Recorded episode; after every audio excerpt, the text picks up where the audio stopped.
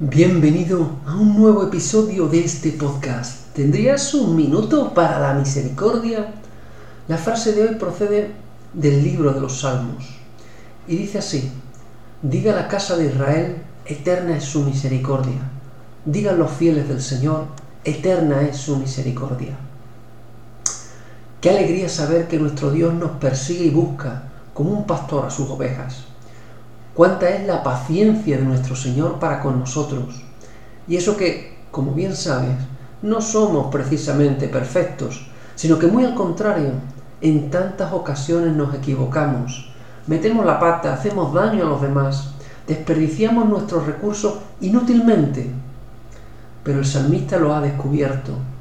A pesar de todo el mal que ha hecho y sus innumerables errores, canta que la misericordia de nuestro Dios es eterna. Esto es, que no conoce límites.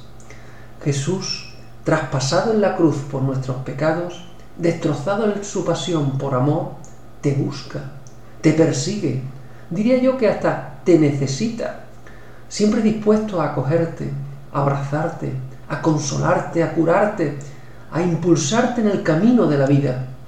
No hay ya ningún miedo, no hay ningún límite. El inmortal siempre está disponible para ti, para gustar su misericordia.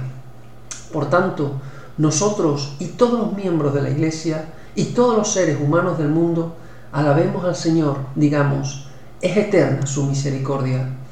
Jesús, en ti confío.